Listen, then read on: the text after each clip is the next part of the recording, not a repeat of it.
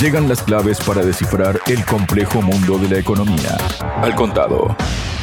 Los países miembros de la Unión Europea deben destinar el interés de los activos rusos congelados en Europa tras el inicio del conflicto bélico en Ucrania para la asistencia militar a Kiev, ha declarado la presidenta de la Comisión Europea, Ursula von der Leyen. Para hablar sobre este tema y asuntos vinculados, estoy junto al ex diplomático y profesor de la UNAM, Héctor Lerín. Héctor, bienvenido a Radio Sputnik. ¿Cómo está? Bien, Javier, aquí estamos un día más. Gusto saludarte. Muchas gracias igualmente.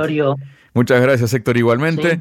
Bueno, lo que dijo Ursula von der Leyen fue, ha llegado el momento de iniciar una conversación sobre el uso de los beneficios extraordinarios de los activos rusos congelados para comprar conjuntamente equipos militares para Ucrania. Lo dijo ante el Parlamento Europeo precisamente este miércoles. ¿Qué nos comenta de esta idea que ya la vienen trayendo desde que inició el conflicto, ¿no? Pero parece que ahora sí están empeñados en definitivamente, pese a las advertencias que ha habido, a ejecutar esta acción, Héctor. Mira, Javier, se ve desde, ¿cómo te podría decir? Desde un punto de vista del sistema capitalista, así, una acción que pone en peligro la seguridad de los capitales, de los depósitos internacionales, de las reservas que muchos países tienen guardados en otros. Pienso no solamente en Rusia, sino también en México y, en muchos países de América Latina, que sus depósitos empiecen a verse en peligro por situaciones de este tipo. Realmente lo que están haciendo con el asunto de los depósitos de Rusia es una situación de extrema gravedad, de extrema ilegalidad, de extremo abuso, porque Rusia está peleando con Ucrania, es cierto, y indirectamente con la OTAN, pero este tema es una barbaridad y pone en riesgo, en serio, los fundamentos del propio sistema capitalista por un lado y por otro, Javier, es prueba de que, por un lado, como ya les está clara y abiertamente fallando el tema del apoyo norteamericano y de los recursos financieros para Ucrania, pues están viendo de dónde obtienen recursos, ¿sí? Entonces, esto junto con todas las barbaridades que últimamente se han estado diciendo en torno a esa guerra, por ejemplo, la de Macron, ¿sí? Van a enviar tropas y eso no demuestra más que desesperación, ¿sí? Demuestra en alguna medida impotencia demuestre en alguna medida, también no debe ser un mensaje para los Estados Unidos, para que digan allá, hoy sí, mira, a lo que tienen que recurrir a semejante cosa, ¿verdad? Bueno, no finalmente, pero es evidente que esto demuestra, pues, que la Unión Europea y la OTAN, bueno, evidentemente que son lo mismo, ¿verdad? Pero, pues, continúa con su política de agresividad y de continuar la guerra contra Rusia, porque la verdad es que parte de estos recursos, desde luego se pueden utilizar para apoyar a Ucrania, si fuera con el consentimiento de Rusia, y una vez, por ejemplo, que terminara la guerra, ¿sí? Y también, ¿por qué no dicen, bueno, ya que estos recursos sí se guarden efectivamente para cuando llegue la paz, ¿verdad? Pero los señores siguen fomentando la guerra, bueno, esta es una verdadera locura, es una verdadera impotencia, y desde luego es una ilegalidad internacional, es un asalto en despoblado a recursos de otro país. Que me recuerdan, Javier, como buen latinoamericano, tú sabes, por ejemplo, el atraco que hizo Gran Bretaña de los recursos del oro, no, no sé si todavía los tengan ahí detenidos, sí, claro, con apoyo de los Estados Unidos, el atraco de Estados Unidos contra los bienes de la empresa petrolera venezolana, en fin, digo, verdaderamente del SNAP, increíble, el, sistema capitalista como conjunto, ¿sí? Con el dominio que tiene Estados Unidos, el Banco Mundial, el Fondo Monetario Internacional, está poniendo en cuestionamiento, ¿qué se puede decir? Su propia legalidad, Javier, ¿sí? Así es como veo yo este tema. Hay más eh, cuestiones relativo a esto, Héctor, y es que ha hecho unas declaraciones la secretaria del Tesoro de Estados Unidos, Janet Yellen, no reconoció este martes que desbloquear el valor económico de los activos rusos congelados, es decir, desbloquearlos, ¿no? Por parte de Occidente podría amenazar la estabilidad financiera, pero minimizó el riesgo. Dijo, hay riesgos, la estabilidad financiera es un riesgo y estamos trabajando para evaluar esos riesgos y delinear posibles opciones para su consideración. Asimismo, dijo que con respecto a la estabilidad financiera, supongo que surgiría un riesgo si hubiera un alejamiento masivo de las monedas, pero creo que eso es extremadamente improbable, especialmente dada la singularidad de esta situación.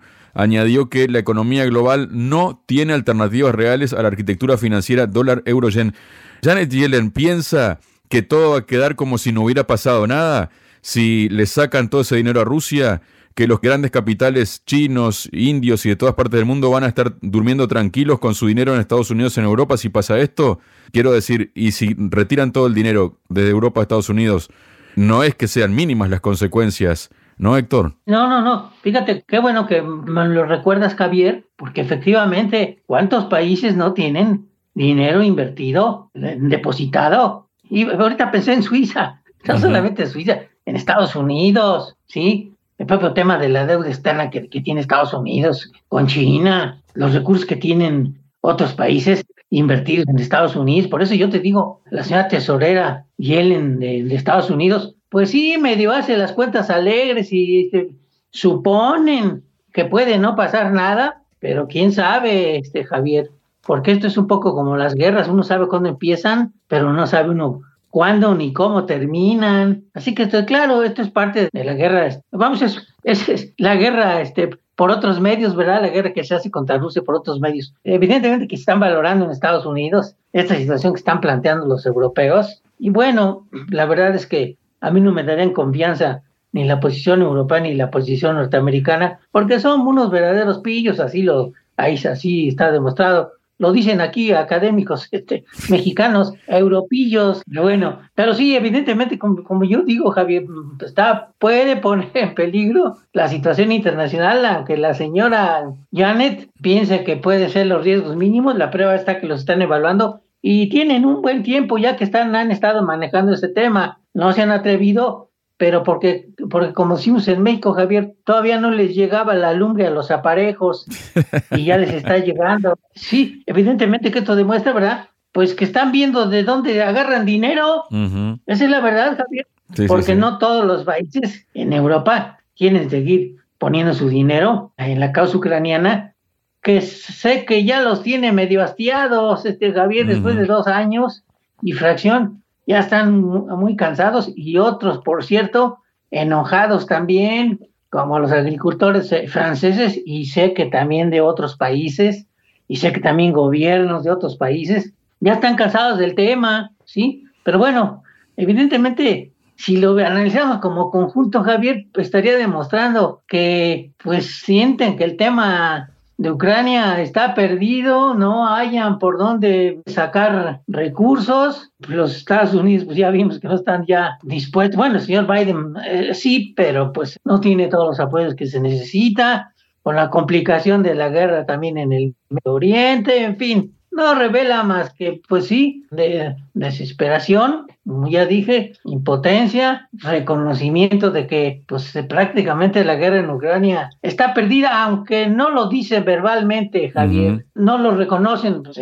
sean incapaces, ¿verdad? Imagínate a Zelensky decir, ya perdimos la guerra, no, pero ellos lo saben, sí, desde luego que lo saben. Así que, pues esta movida, Javier, sí, efectivamente es muy peligrosa. Me refiero a la movida de querer confiscar recursos financieros a Rusia. Es una atracó verdaderamente despoblado. Ojalá no fructifique, Javier, bueno, porque va a dañar a su propio sistema, ya de por sí muy dañado, ¿eh? Porque Europa, por cierto, es la que más ha perdido con esta guerra. Casi, casi ya le han estado haciendo cuentas. Creo que leí recientemente un alto funcionario ruso calculó en 200 mil millones de dólares las pérdidas de Europa por el tema de Ucrania. Yo creo que más, pero yo te puedo decir una cosa, con eso, este, pagamos la deuda externa de México, Javier. Sí, sí, sí, sí. y yo creo que de algunos países africanos, ¿no? Sí, así está, eh, así está ese tema, este Javier. En este sentido, hay gente que trabaja en otras instituciones que no está de acuerdo con esas palabras que dijo Janet Yellen, ¿no? Porque, por ejemplo, días pasados, en una entrevista que le realizó el Financial Times, Liv Monstry, quien es directora ejecutiva del depositario belga Euroclear, en el que se encuentran unos 200 mil millones de dólares de los activos rusos, dijo que utilizar como garantía activos que no te pertenecen se acerca bastante a un embargo indirecto o a un compromiso de embargo futuro que podría tener exactamente los mismos efectos en los mercados que un embargo directo. Agregando que también podría exponer a Euroclear, a la propia Euroclear, a la propia institución donde están depositados este dinero ruso, a reclamaciones legales sobre los activos. Según Mostri, el Banco Central de Rusia no puede simplemente aceptar que se les embargó y que las obligaciones de Euroclear hacia ellos dejaron de existir. Confío en que lo prudente y racional prevalecerá, dijo, ¿no? Es decir, van a utilizar todo esto, pero están poniéndose realmente en, peligro, ¿no? Y parece que no quieren escuchar la, la, gravedad del asunto las autoridades europeas y estadounidenses. Héctor. Ay, sí, Javier, híjole, vemos en el escenario internacional, sobre todo pues en, en Europa y también en Estados Unidos, una irracionalidad, ¿qué se puede decir? Es un estado de crispación que los tiene pues un poco enloquecidos, ¿por qué no? Es, la verdad, sí y mucho reconocimiento de que las cosas no les han ido bien, que el asunto de Ucrania no les salió como esperaban, que creían que iban a derrotar a Rusia muy rápidamente los ucranianos. Es una verdadera tontería, ¿verdad? Y que ya se iban a quedar todos muy contentos. Semejante cosa es imposible y luego, pues ya la crisis que les, crisis económica también, que les ha provocado el tema de separarse tan radicalmente del relacionamiento económico que tienen con Rusia y que por cierto no ha sido afectada como ellos hubieran querido, pues porque tiene el apoyo del resto de los BRICS, de gigantes como China, como la India, quizás también como Brasil,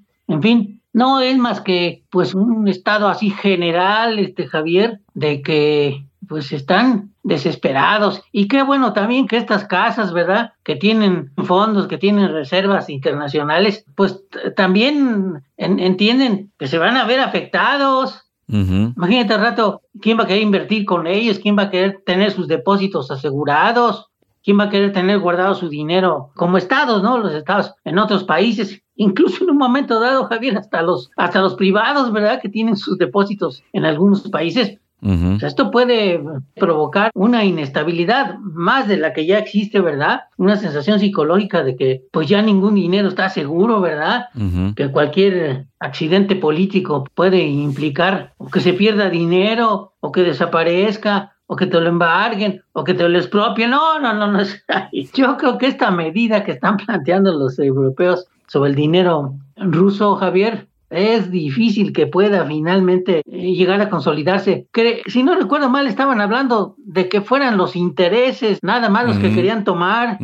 Si no recuerdo mal, ¿Tú sabes si, si, si es el total de los 300 mil millones de dólares de que hablan? Yo entendí que solamente hablan de los intereses. De cualquier modo, Javier, intereses o el bloque de dinero grueso, cualquiera de los dos, no deja de ser pues un atraco, ¿verdad? No deja de ser prácticamente una expropiación, ¿verdad?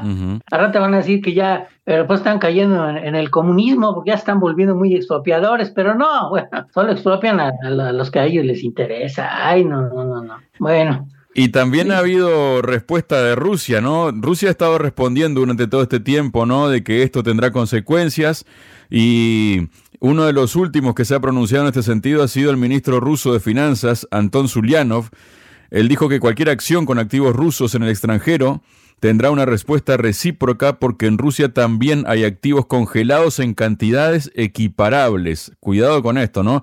Dijo, los tenemos a los activos congelados en cantidades equiparables. Cualquier acción con nuestros activos recibirá una respuesta recíproca, ¿no? Es decir, dentro de Rusia hay también activos extranjeros congelados que también podrían correr el, hacer el recorrido inverso, ¿no? Ay, Javier, la verdad, yo te voy a decir una cosa. Da miedo, ¿eh? En serio, Javier, da miedo, da terror. Semejante cosa puede ocurrir. Claro, no lo digo porque yo tenga dinero guardado en algún depósito en Rusia ni nada por el estilo, ¿verdad? No, sino porque esta situación provocaría una desestabilización tremenda de las finanzas y de la economía internacional, Javier. Sería una cosa sumamente crítica. Ya tuvimos con el problema del COVID graves dificultades. Luego, con encima de la, pues la verdad, la guerra con, Ucrania, Rusia, con los granos, con el transporte, todo lo que dejó el, el, COVID y lo que está dejando la guerra. Y luego se viniera una situación de este tipo, bueno, ya sería algo descomunal, sería el acabose. En política internacional y en diplomacia internacional siempre se ha hablado de, pues, el tema de la reciprocidad, ¿verdad? Exacto. De que si yo recibo, sí, de que si yo recibo, pues incluso una ofensa, puedo responder igual, o que si tú me expulsas a 10 diplomáticos, pues yo te expulso a otros 10 y ese tipo de cosas. No es lo ideal, lo ideal sería que, que se negociara y no que se cayera en tipo de cosas. Pero si este asunto de Rusia, bueno, primero lo que están pensando los europeos, y luego si respondía a Rusia de esta manera, bueno, ya no quiero ni pensar, este Javier, se vendría otra vez una crisis. Bueno, si es que no estamos en crisis, ¿verdad? Que lo estamos, pero evidentemente ni las finanzas ni la economía internacional se compondría y yo estoy seguro que también pues muchos estados, muchos incluso pues capitalistas privados también quizás, ¿verdad? Que tienen inversiones en Rusia, pues evidentemente que van a presionar, van a decir, oigan, no, no frieguen, semejante cosa nos va a afectar de manera tremenda. Me parece bueno, pues una posición razonable la que está planteando el, ministro del Tesoro de Rusia en materia de reciprocidad, pero no es la ideal, ¿verdad? Ojalá no se presente semejante cosa, porque ya de por sí la, el asunto está muy sufriente, Javier. Ojalá no suceda semejante cosa. Se lo merecerían, desde luego, si le hicieran eso que se está planteando en Europa contra Rusia. Merecido se lo tienen, pero ojalá no suceda, porque no sucede, porque la economía, porque el mundo no resistiría semejante, o bueno, no, ya sería un golpe algo verdaderamente tremendo. Y de ahí a una guerra verdadera y solo hay un paso de Javier. Ahí está, de hecho, Héctor, el jefe del Instituto de Economía de la Academia Rusa de Ciencias, Andrei Kolganov, dijo que Rusia ya ha tomado la tutela de los activos de una serie de empresas extranjeras que se negaron a operar en Rusia. Este instrumento ya se utilizó contra inversores extranjeros que poseían una participación en la compañía cervecera Báltica, así como en otros activos del consorcio energético finlandés Fortum. Dijo, así que en principio ya se ha elaborado el mecanismo para la confiscación de activos extranjeros. Pasar de la tutela a la confiscación es, en principio, un procedimiento técnico bastante sencillo. El importe de los activos congelados en territorio de la Federación de Rusia, o que pueden serlo, se estima actualmente en unos 288 mil millones de dólares, es decir, una cantidad muy parecida a la que le congelaron a Rusia en Occidente, ¿no? Sí, así es, así es. Bueno, mira, Javier, pasa también una cosa, hay que reconocer, muchas empresas norteamericanas y, de otras nacionalidades europeas se salieron de Rusia, se salieron porque quisieron, ¿verdad? Bueno, evidentemente porque presionadas por su gobierno, pudieron no haberlo hecho, pero pues sabían que se atenían a las sanciones de su gobierno, pero pues el asunto se veía en algún sentido menor, porque bueno, pues, ellos se fueron, nadie les confiscó nada ni les quitó nada, ¿verdad? Pero pues en estas condiciones como se están presentando las cosas, y hablando de una cantidad casi similar, ay Dios mío, sí, porque son 300 mil millones de, de, Rusia contra 280 mil millones, es, prácticamente lo mismo, ay Dios mío. Sí, no, no, no, Javier, ojalá semejante cosa no se dé, aunque bueno, pues ya se tiene muy avanzado lo, de Rusia, porque como dice ese funcionario, es solamente una, cuestión técnica, sí, pero no es lo mismo que depósitos que tienen ahí los dejen o se entreguen al gobierno ruso, a que se los decomisen, por ejemplo, ¿verdad? eso, ya es diferente. O se los quiten, ¿no? En, en, reciprocidad, en retaliación, ya haya guerra financiera. Muchas gracias, Héctor. ¿Sí? No, hombre, Javier, ¿de qué? Me da gusto saludarte y síguete cuidando. Te mando un abrazo y así como a la gente que te escucha. La economía, eje central de lo que pasa en el mundo en un análisis constructivo y sin rodeos. Al contado.